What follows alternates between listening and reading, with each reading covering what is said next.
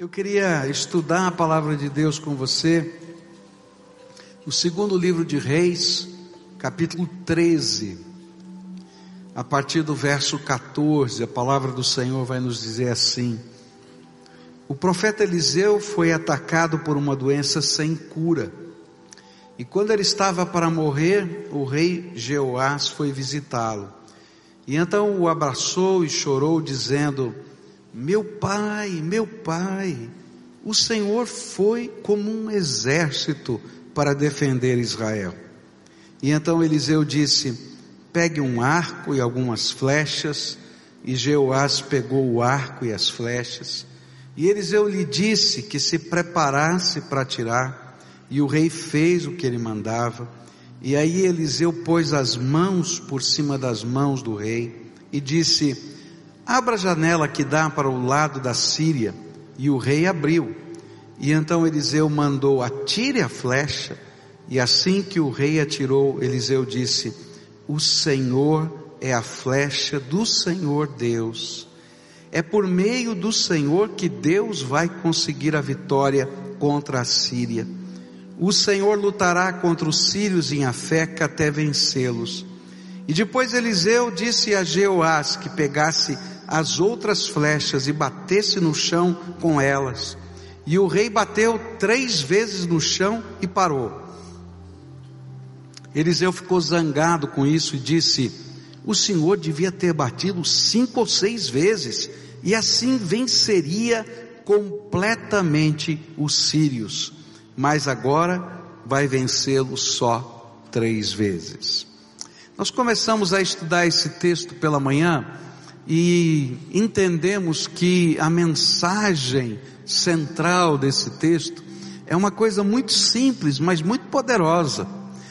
É que a flecha da vitória de Deus nessa terra não são coisas, não são circunstâncias, mas são pessoas, não é?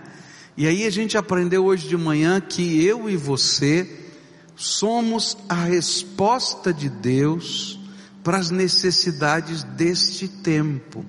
Deus colocou você aonde você está, colocou na cidade, colocou no emprego, colocou na família, colocou na vizinhança, porque você é a resposta de Deus. Deus quer usar a sua vida. E você é a flecha de Deus. E a gente viu isso porque chega uma hora que, que Eliseu diz, olha, Joás, você é a flecha da vitória. Você é a flecha da vitória. Mas depois começamos a olhar para esse texto e descobrimos que ele, apesar, apesar de apresentar essa verdade central, ele apresenta para a gente alguns requisitos que eu e você precisamos cumprir para que de fato sejamos a flecha da vitória de Deus. A vontade de Deus é que você seja a flecha da vitória, mas você precisa cumprir alguns requisitos para que isso aconteça na sua vida. E pela manhã nós vimos o primeiro requisito.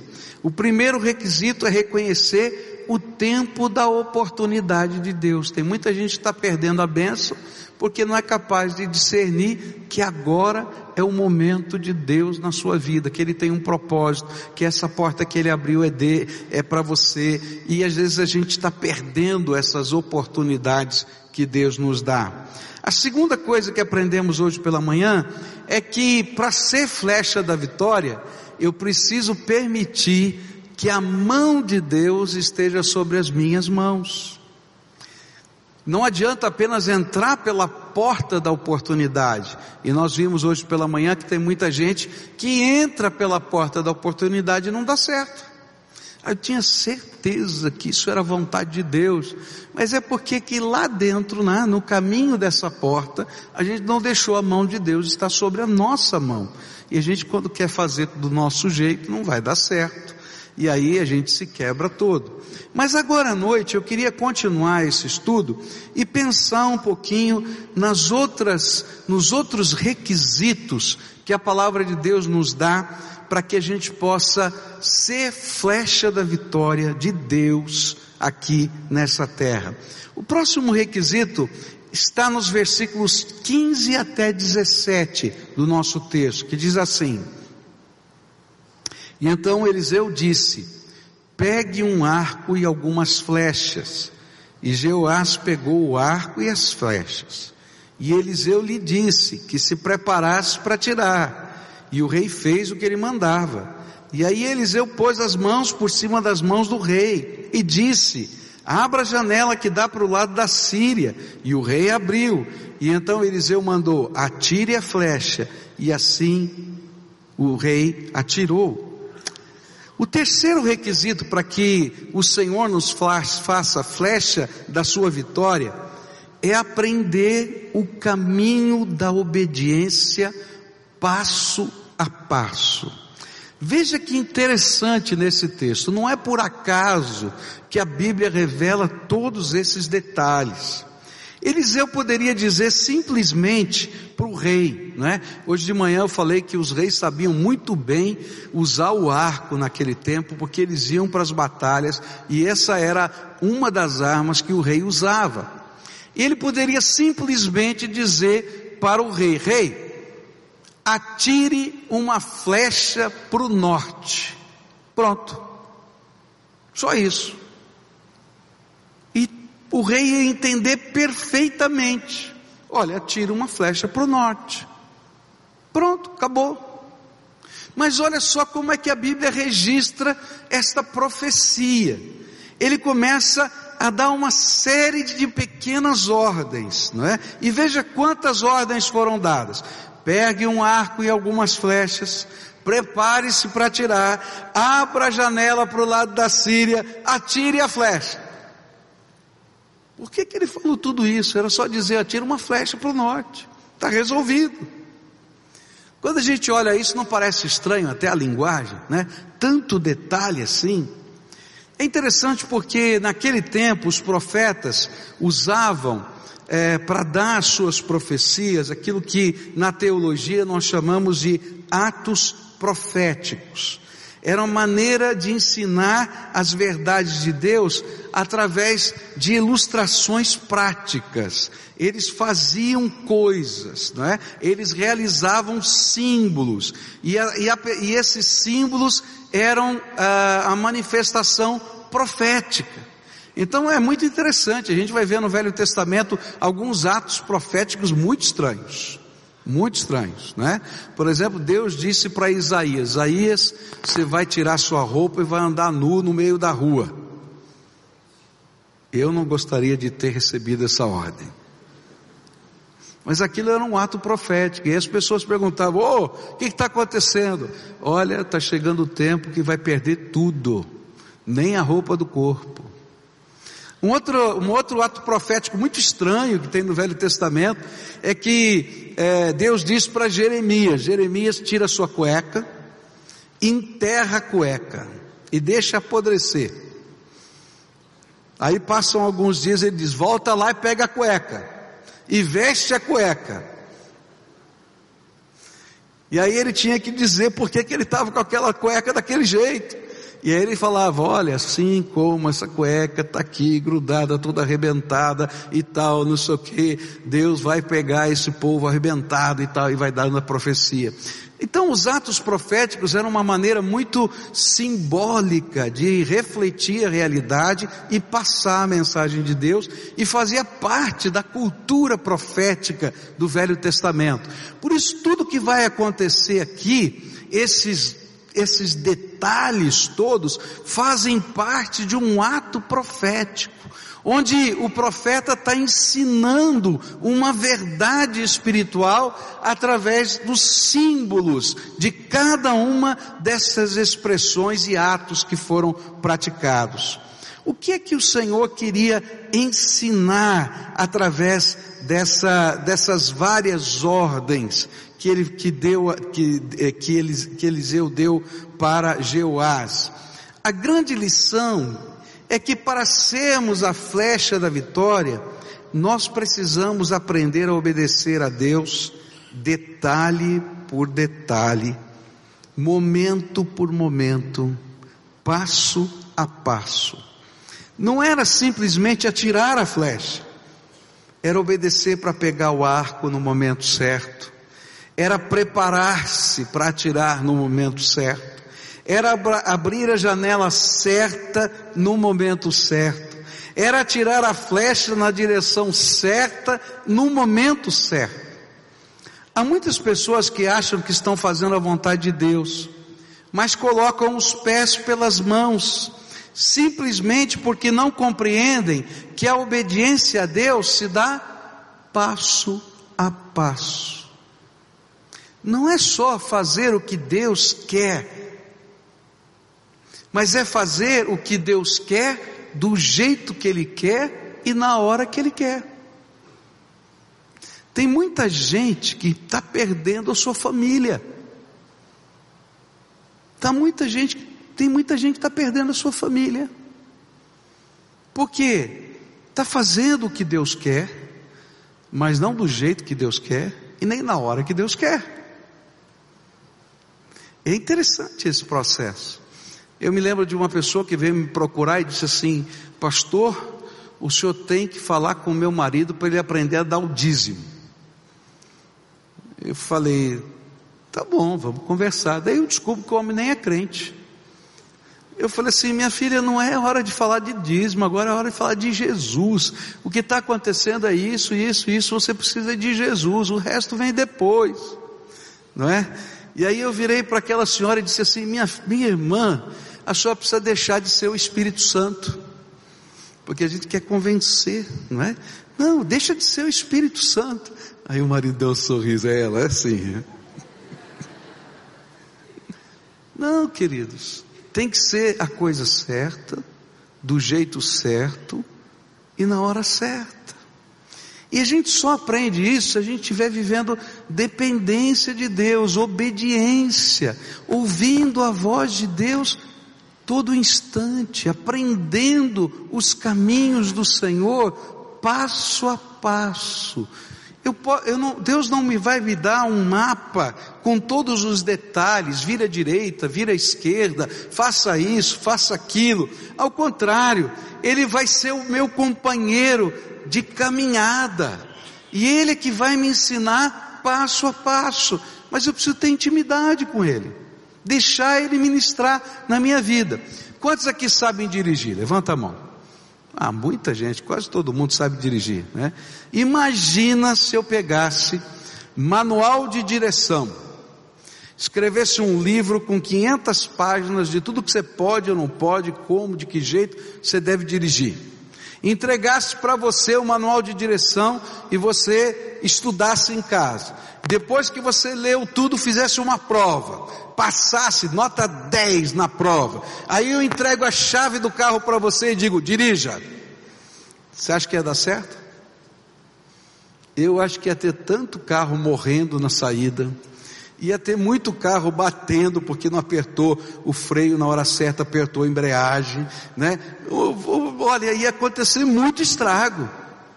Primeira vez pega o manual, queridos, a vida é assim, não adianta eu pegar um manual só, eu preciso que Jesus esteja ali do meu lado e Ele me ensine a viver passo a passo.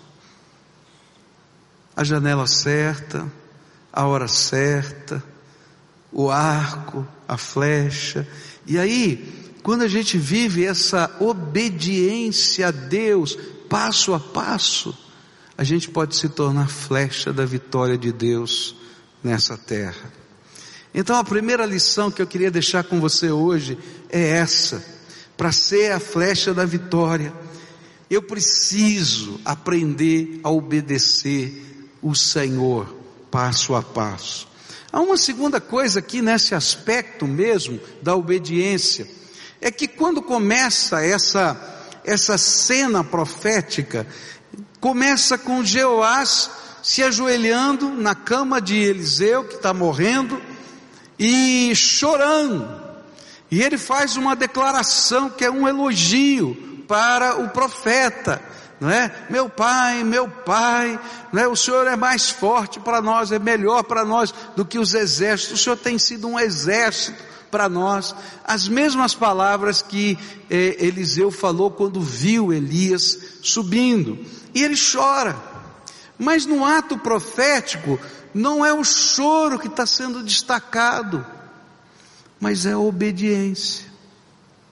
Tem muita gente que chora na presença de Deus, que se constrange com o poder do Senhor, que se sente tocado pelo Espírito de Deus, que é movido pela graça, mas não faz nada para que Deus transforme a sua vida. Aí a gente atende um apelo, dizendo agora mudou, mas quando chega o primeiro confronto, a gente só chorou, mas não aprendeu a obedecer passo a passo. Porque para obedecer passo a passo, eu tenho que abrir mão do que eu sei, do que eu penso que sei, do que eu acho que eu sou, para confiar na graça de um Deus que vai me ensinar passo a passo a viver segundo a sua vontade.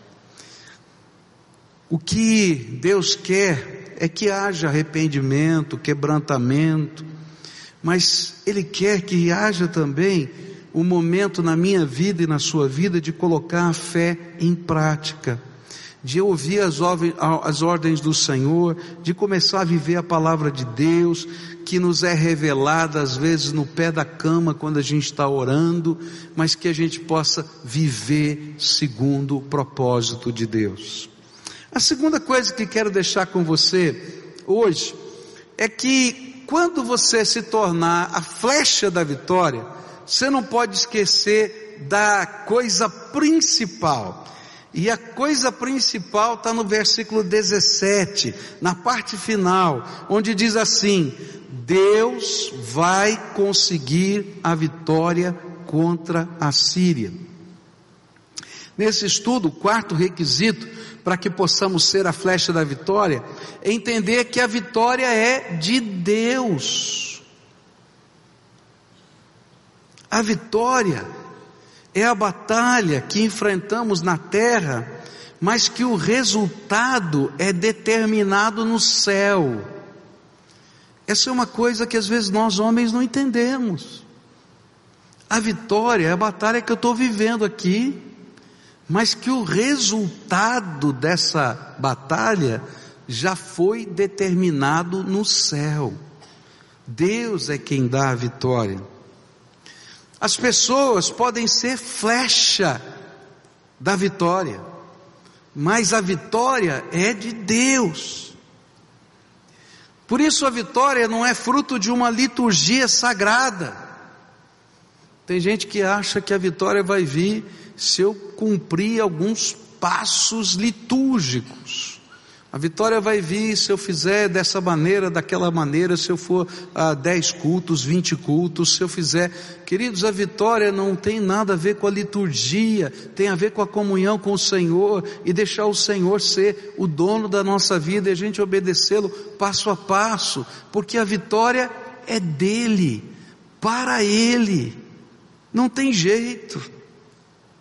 A vitória é mais do que a unção de um homem sagrado. Querido, você pode receber a oração dos homens mais ungidos de Deus, mas Deus quer, Ele quer dar a vitória para você num relacionamento profundo que você tenha com Ele. A vitória é a presença do Senhor andando conosco. Por isso, a gente vai aprender na história da Bíblia que a vitória não é fruto de uma estratégia brilhante. Se fosse assim, a glória seria do homem, mas é um derramar de Deus nas nossas vidas. Porque quando nós olhamos a história da Bíblia, nós percebemos o ridículo das estratégias que foram usadas para alcançar a vitória. Para que todos nós, ao longo da história, pudéssemos entender que a vitória sempre foi de Deus. Quer ver? Quando Deus queria dar a vitória a Davi, de derrubar um gigante, cujos exércitos de Israel estavam morrendo de medo. Sabe qual foi a estratégia que Deus deu para Davi? Cinco pedrinhas e um pedaço de pau. Foi uma coisa tão absurda que ninguém se conformava e dizia assim: veste a armadura, menino, pega a espada, mas não funcionava. E sabe que o que o gigante falou para Davi? Disse assim: Você é um menino bonitinho, eu vou arrancar sua cabeça. Você está pensando que eu sou cachorro para lutar comigo com pedrinha e pau? Porque cachorro é assim, né? Você dá uma pedrada nele ou dá uma paulada. Eu sou aqui o, o, o homem, o, o soldado mais valoroso. Sabe por quê? E aí Davi vai dizer: hoje você vai perder a cabeça, gigante, para que todo mundo saiba que a vitória é de Deus. A vitória é de Deus. Olha que coisa interessante quando a gente olha as estratégias da Bíblia, não é? Aí Deus vai dizer para Moisés: Moisés, você vai levar o meu povo para a terra prometida, e você vai atravessar o deserto. E em dois anos ele chega na terra prometida, porque ele estava levando aquele grande exército, e antes disso ele recebeu as leis, ele colocou, ensinou para o povo, e assim vai. Esses dois anos foram anos de preparo.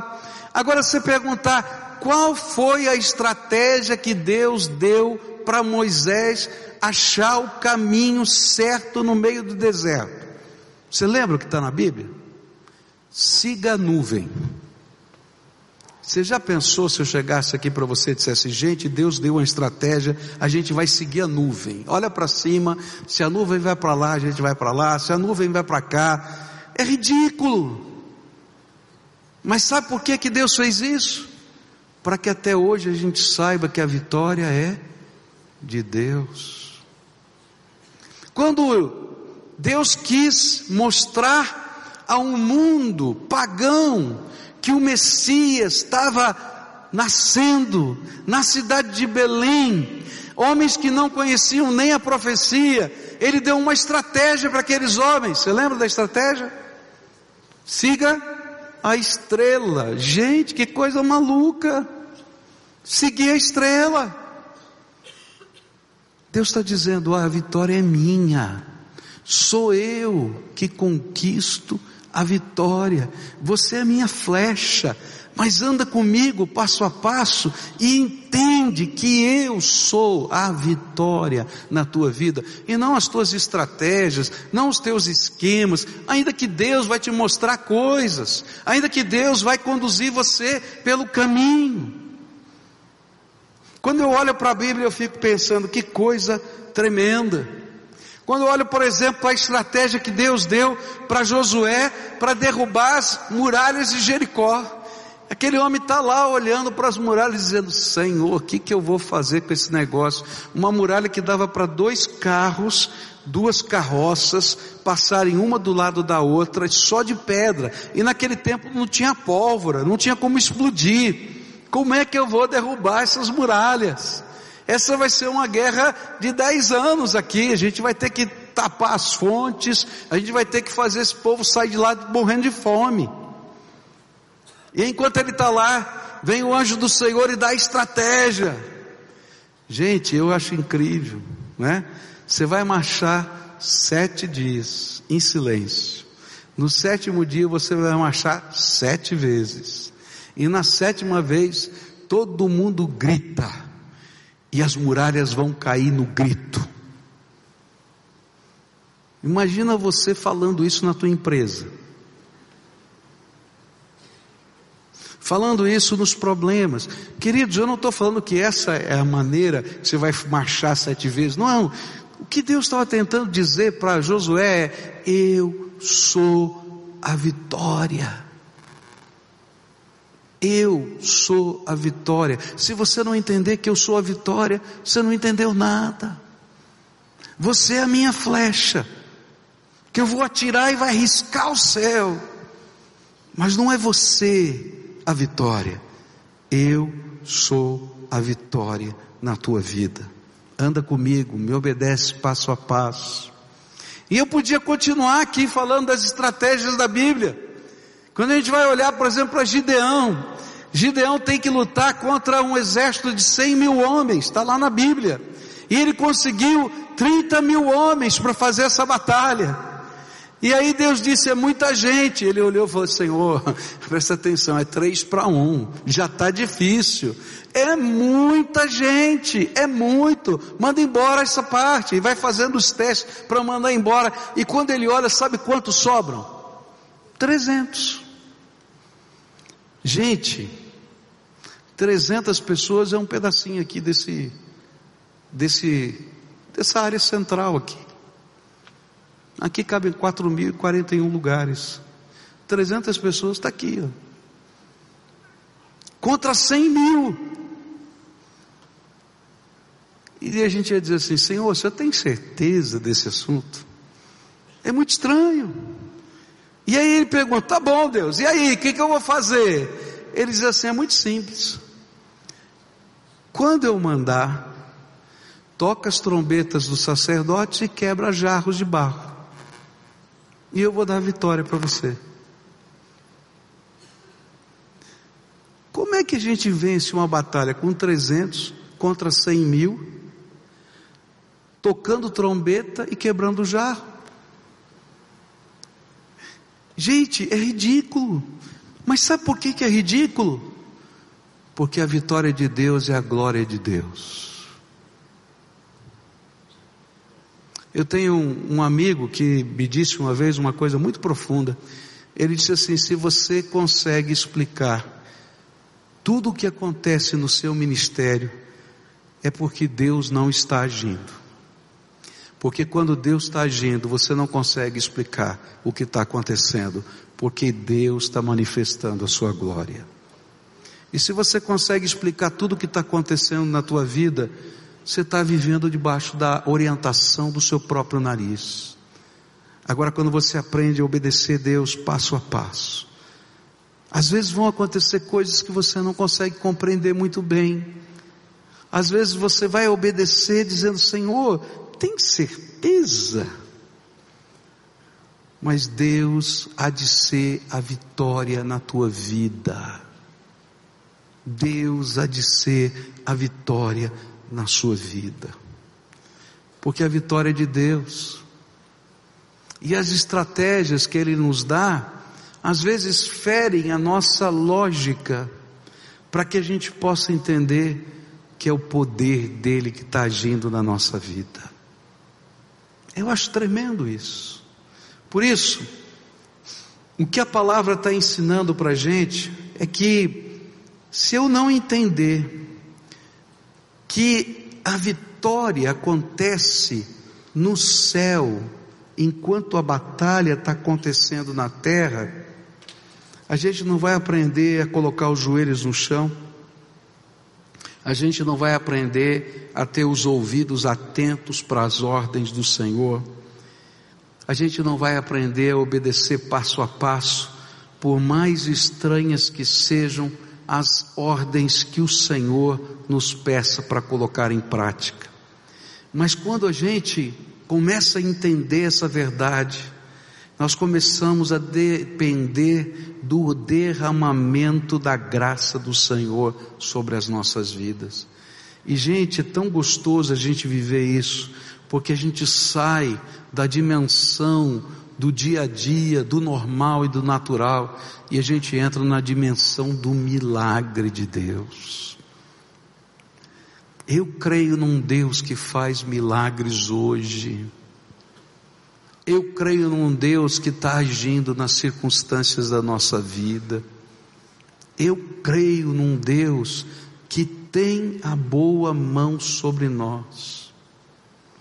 Há umas quatro semanas atrás eu conversava com um irmão e esse irmão estava muito preocupado, né?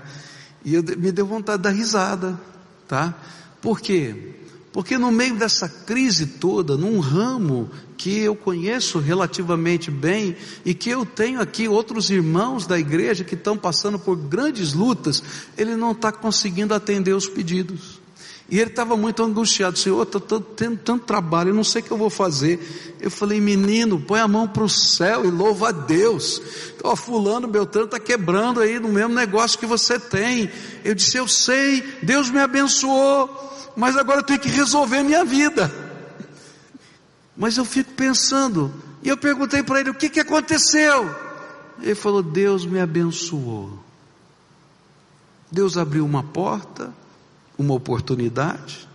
Eu ouvi a voz do Senhor, segui essa porta, estou obedecendo Ele e a vitória está vindo. Você é a flecha, mas a vitória vem de Deus. Você está vivendo a batalha, mas a vitória está sendo determinada no céu pelo poder do Todo-Poderoso. Você é a flecha, mas Deus é o arqueiro dessa flecha. Deus é que está trabalhando. E a gente não consegue imaginar o que está acontecendo. Sabe o que eu creio? É que naquela hora que os muros, as muralhas de Jericó caíram, não foi o som das vozes, nem o tocar das buzinas, mas naquela hora, Deus disse assim: a vitória é minha, e essa cidade já está derrotada, e eu creio que Ele mandou os anjos do céu, e os anjos foram lá e tiraram as pedras daquelas muralhas, ninguém viu, o que estava ali não era estratégia, era obediência passo a passo e a confiança de que Deus seria a vitória. Eu fico pensando nesses processos de Deus e quantas vezes eu e você somos provados. Porque uma coisa é eu ouvir essa mensagem e dizer assim: creio, Senhor até o dia que Deus fala para você, crê mesmo? Crê de verdade? Então, marcha em volta da muralha e grita: Senhor, tenha misericórdia. Crê mesmo? Manda os 30 mil embora, porque eu sou a tua vitória. E é nessa hora que nós descobrimos se vamos ouvir a Deus passo a passo ou não vamos se vamos experimentar a glória de Deus sendo derramada na terra, ou vamos dizer, Senhor, onde está a flecha da vitória? O Senhor disse que eu seria a flecha da vitória. Porque para ser flecha da vitória tem que haver uma entrega incondicional ao Deus Todo-Poderoso. Eu acho isso tremendo, como Deus age, como Ele fala conosco, como Ele toca o nosso coração. Eu e você só podemos ser a flecha. E o pior, uma única flecha. A diferença é quem está atirando. E esse é o Deus Todo-Poderoso. A última coisa que eu queria deixar com você aqui nessa noite, está nos versículos 18 e 19, onde diz assim: Depois Eliseu disse a Jeoás que pegasse as outras flechas e batesse no chão com elas. E o rei, o rei bateu três vezes no chão e parou. E Eliseu ficou zangado com isso e disse: O Senhor devia ter batido cinco, seis vezes, e assim venceria completamente os sírios, mas agora vai vencê-lo só três vezes.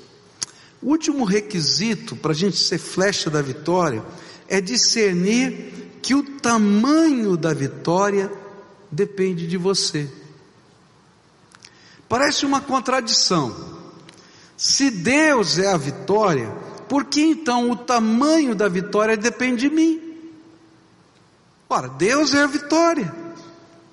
O final dessa história vai nos ajudar a compreender o porquê. A última ordem de Eliseu para o rei, logo depois dele ter lançado a flecha, foi para que ele pegasse as outras flechas e as batesse no chão. E é interessante porque o rei atendeu, obedeceu prontamente. Não foi dito para o rei quantas vezes ele deveria bater. O profeta não disse, ó, bate dez vezes, seis vezes, cinco vezes. Se ele tivesse dito, ele bateria. Foi dito para ele, olha, bata as flechas no chão. Eu não sei se fosse você. Eu sei que talvez, não é? Se eu não conhecesse a história e simplesmente alguém dissesse, bata as flechas no chão, Eu não sei quantas vezes você bateria, tá? Eu acho, eu acho que eu ia bater uma vez só. Estou falando sério. Porque eu não sei por que, que eu estou batendo. Então eu ia obedecer. Bateria. Agora você ia bater duas, cinco, dez, eu não sei. Para quê? Não estou entendendo. E aí, o profeta que está usando essa linguagem profética, esses atos proféticos, não é? ele fica bravo porque o rei Jeoás fez mais do que o normal. Ele não bateu uma vez só, ele bateu três. E Eliseu vai dizer para ele: Você bateu pouco. Porque na profecia, ele sabia que o número de vezes que ele batesse seria igual ao número de vitórias que ele teria. Olha, se tivessem dito para o coitado do Jeoás que o número de vitórias que ele teria seria igual ao número de vezes que ele bater, bateria as flechas, eu acho, tá? Que ele ia bater até o braço doer. Fala a verdade, não é? Mas ninguém falou nada para o coitado. E por que, que ele levou a bronca então? Que coisa! Mas aqui é, reside a lição desta figura. O tamanho da nossa vitória depende do tamanho da nossa ousadia de fé. Deus é infinito. Quanto mais você usar na fé, mais Deus usa, usará como flecha da vitória. Pode dizer para quem está perto de você: você é a flecha da vitória. Mas nem todas as flechas da vitória são iguais.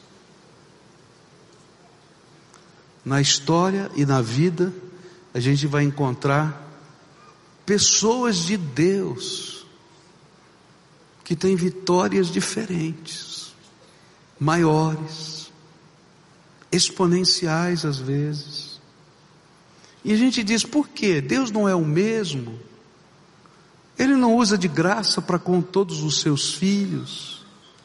Sabe por quê, queridos? Às vezes nessa jornada da vida, a gente tem um bom coração para ouvir que Deus está nos dando oportunidades, a gente tem é, o desejo que a mão do Senhor esteja sobre a nossa vida, a gente está disposto a obedecer, a gente sabe que Deus é a vitória, mas a gente se acomoda na vida.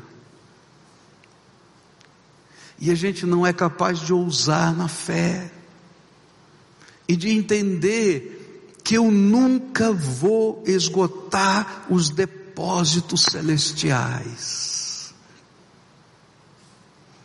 Você nunca vai esgotar, porque Deus é infinito.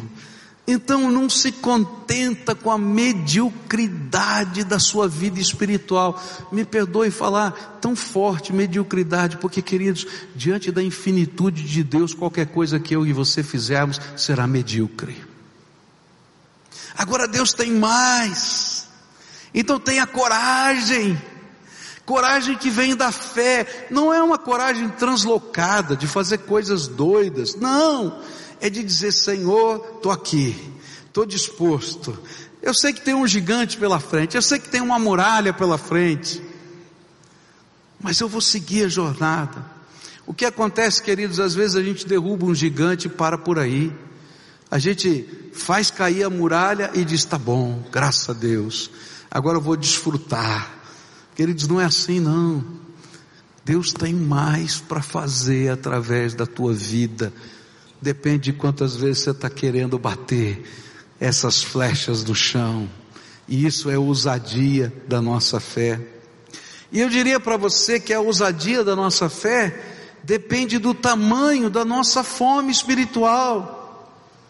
Se você se satisfaz com pouco, querido, você vai ter pouco. E sabe o que é pior? É que se você se satisfaz com pouco,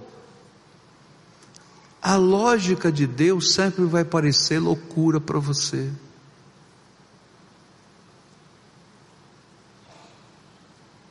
E a gente se esquece que é o contrário. A Bíblia diz que a loucura de Deus é mais sábia do que toda a inteligência do mundo. E aí a gente, conforme o tamanho da nossa fé, a gente vai podendo antever as coisas que Deus pode e vai fazer. E todo mundo vai chamar você de maluco. Algumas coisas que acontecem hoje na igreja, aqui nessa igreja, eu ousei com Deus há anos atrás em oração e disse: Senhor, um dia eu queria ver isso. Ah, Senhor, eu queria ver isso. Ah, Senhor, eu queria ver aquilo. Coisa doida, maluca. E Deus faz. Sabe por que, que Ele faz? Porque Ele é o Deus da vitória. E você nunca, nunca vai esgotar os recursos que Deus tem para derramar na tua vida. Agora, se você se contenta com um pouco e diz: tá bom, aleluia, graças a Deus, estou feliz, você vai ficar com aquilo. Mas se você tiver a coragem de bater outra vez, e bater de novo, e bater outra vez, e quando Deus começa a colocar os sonhos, as visões, as paixões da nossa alma, a gente os abraça e diz: Senhor, estou pronto para ir para o próximo muralha, para o próximo gigante. Querido, você vai enfrentar as batalhas. Mas lembra, enquanto eu estou aqui na batalha, a vitória está sendo dada por Deus. É que às vezes a gente para e diz: estou cansado. Estou cansado. Você já se sentiu essa tentação de dizer, estou cansado? Olha, não sei quantas vezes eu senti. Aí o Senhor diz, ô, meu, acorda aí, está pensando que o quê? Né? Que nem a gente falou domingo passado, né, do Elias, acorda aí, sai da caverna, olha. E aí a gente vai para a próxima. E a gente se torna uma flecha de Deus nessa terra que faz diferença na vida da nossa geração. E quando eu vejo isso, eu fico olhando para cima e dizendo: quem somos nós? Nós não somos nada. Mas a gente tem um Deus que ama tanto a gente, mas tanto a gente, que se importa com você e comigo. E que nos faz flecha da vitória. Nessa noite eu queria orar com você queria desafiar você a algumas coisas que a Bíblia fala para gente que são tão importantes. Quem não gostaria de alcançar a vitória? Ah, eu acho aqui que todos nós queremos vitória. E eu não sei o que está acontecendo na tua vida, mas muito provavelmente você está vivendo alguma batalha. E essa batalha faz parte da vida. E aí Deus está dizendo para você: você é a flecha da vitória. Pode falar para quem está perto aí. É. Pode dizer: eu sou a flecha da vitória. Eu sou a resposta de Deus para esse tempo. Na minha casa, nos negócios. Porque Deus te escolheu. Mas há alguns requisitos, lembra? Quando Deus abrir uma porta, entra por ela. Porque quando a gente olha os gigantes e a gente não passa pela porta, a gente perde a bênção. Foi isso que aconteceu dois anos depois, o povo de Israel estava lá na terra prometida, mas eles olharam os gigantes e não entraram. Mais 38 anos dando voltas no deserto. Tem muita gente dando volta no deserto. Quando Deus abrir a porta, entra por ela, mas não entra sozinho. Deixa a mão do Senhor estar sobre a sua mão. Ele tem que segurar na tua mão, senão não vai dar. E quando você estiver caminhando com as mãos do Senhor sobre a sua mão, obedece, passo a passo. E Deus vai te testar nessa obediência passo a passo. Porque algumas das estratégias que Deus vai te dar, meu Deus, eu me lembro de algumas que Deus deu para mim. Não abra a boca. Eu disse, Senhor, tem que falar. Ele falou, não, fica quieto, cala a boca. Italiano ficar quieto é horrível, gente. Morder a língua assim. Deus fez a obra dele.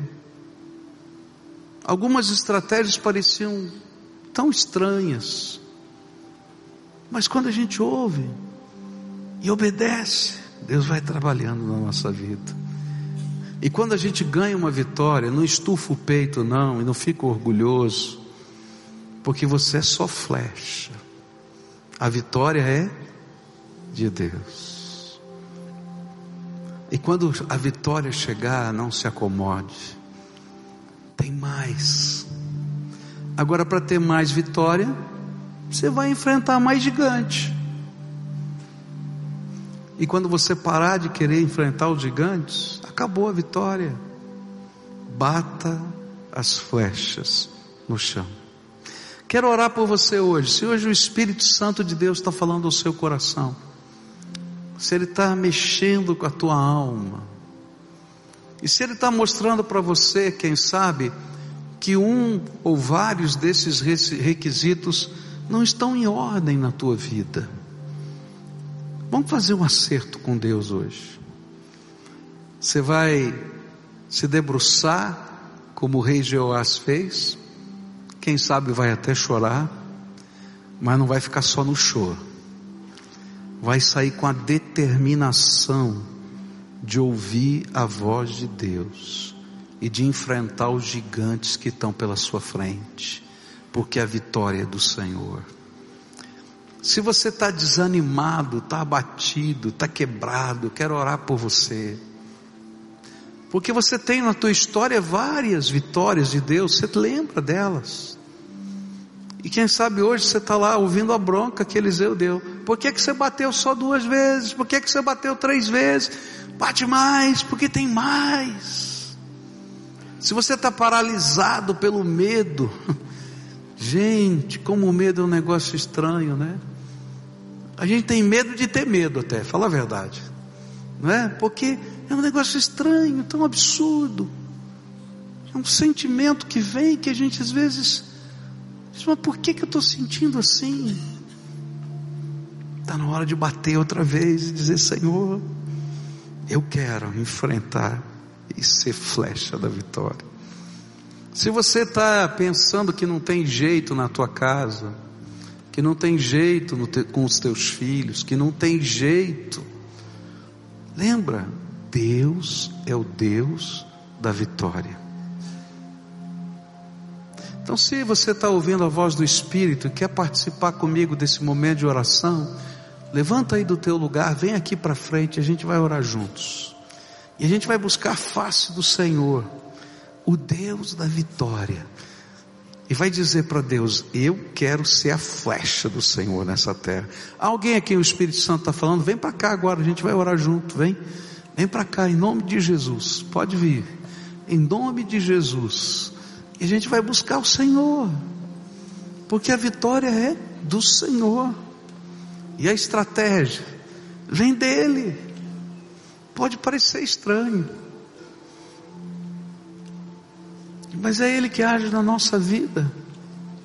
Não tem outro jeito. Agora lembra que isso representa um compromisso com Ele. Obedecer passo a passo. O que, que Ele vai te ensinar? Às vezes até você já sabe o que Deus falou, você está dizendo, Senhor, eu não estava querendo isso na minha vida. Começa com o primeiro passo. E Ele vai te dar o segundo, o terceiro, o quarto, o quinto. Querido, durante toda a nossa vida, a gente vai aprender a andar com Deus passo a passo. E por mais hábil que você seja, a mão do Senhor vai ter que estar sobre a tua mão, senão não vai dar certo. Senão as portas vão se abrir e vai dar tudo errado. porque eu dependo do Senhor para ter a vitória. E a vitória vem do Senhor na nossa vida, não é? Então eu estou aguardando algumas pessoas chegarem, vem para cá rapidinho assim, para a gente orar junto aqui e clamar ao Senhor, tá? Hoje de manhã uma irmãzinha me disse assim, pastor, ore pelos desempregados. Se você está desempregado, vem para cá também, eu quero orar por você. Porque não existe uma vitória mais doída ou uma luta mais doída quando a gente não tem sustento. Não é? Quando a gente está endividado, já dói. Agora, quando a gente não tem sustento, a gente não sabe o que fazer, dá desespero. E eu creio que a flecha da vitória é você, mas a vitória vem do Senhor. Ah, mas está acontecendo isso, está acontecendo aquilo. É verdade, está acontecendo tudo isso. Mas Deus tem os seus meios de nos abençoar. Você acredita nisso? Tá? Se for preciso, Ele vai mandar o maná. O maná é o de hoje. Só o de hoje. E às vezes a gente tem que passar pela experiência do maná para entender o que significa entrar na terra que mana leite e mel. Senão a gente fica muito metido lá na terra da, que mana leite e mel. Porque o Deus que dá o maná é o Deus que dá a terra que mana leite e mel. Então Deus vai ter que nos trabalhar na alma. Vamos orar juntos? Então agora curva a sua fronte, fala com Deus. Primeira oração que você vai fazer é tua. O que que o Espírito Santo ministrou no teu coração? Responde para Deus, Senhor, hoje o Senhor falou isso comigo. Diz o que é esse isso. E fala para ele do compromisso que você está fazendo com ele.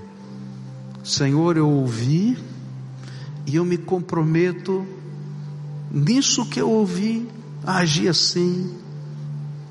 E lembra que isso é um pacto com Deus vivo. Você não está falando com homens, você não está fazendo um ato litúrgico numa igreja, você está na presença do Deus Todo-Poderoso, o Senhor da tua vida. Fala da batalha que você está vivendo hoje. Qual é a batalha que você está vivendo hoje? Senhor, a batalha que está me angustiando é essa aqui, Senhor. A situação é essa. Eu quero que o Senhor me faça tua flecha de vitória.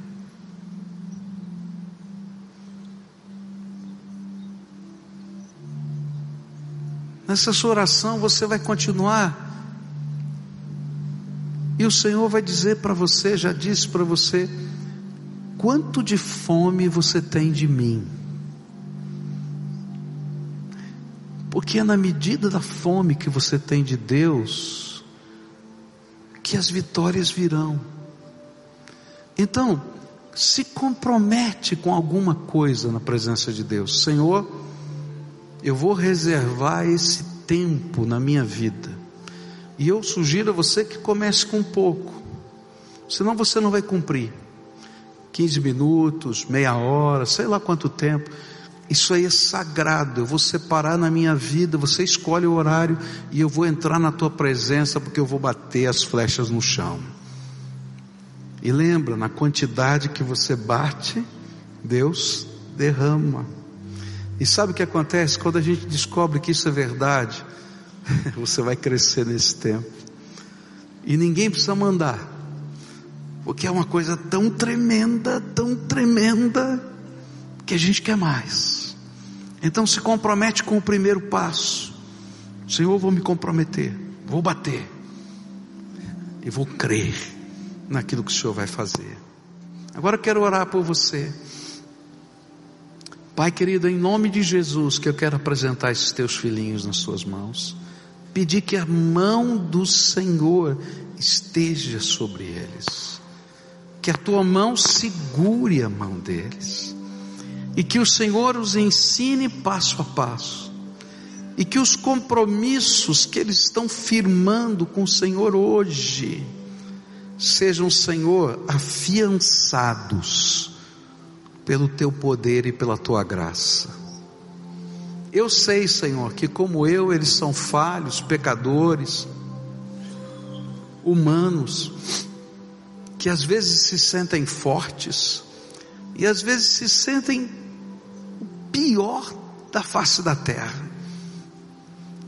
Mas que bom é saber que a vitória é do Senhor, que a estratégia é do Senhor, que o poder é do Senhor. E então, como crianças, como Jesus ensinou, nós nos colocamos nas tuas mãos e te pedimos, guia-nos pelos caminhos da vida. E nessa batalha que eles estão vivendo hoje, derrama graça. É aquilo que eu oro em nome de Jesus. Amém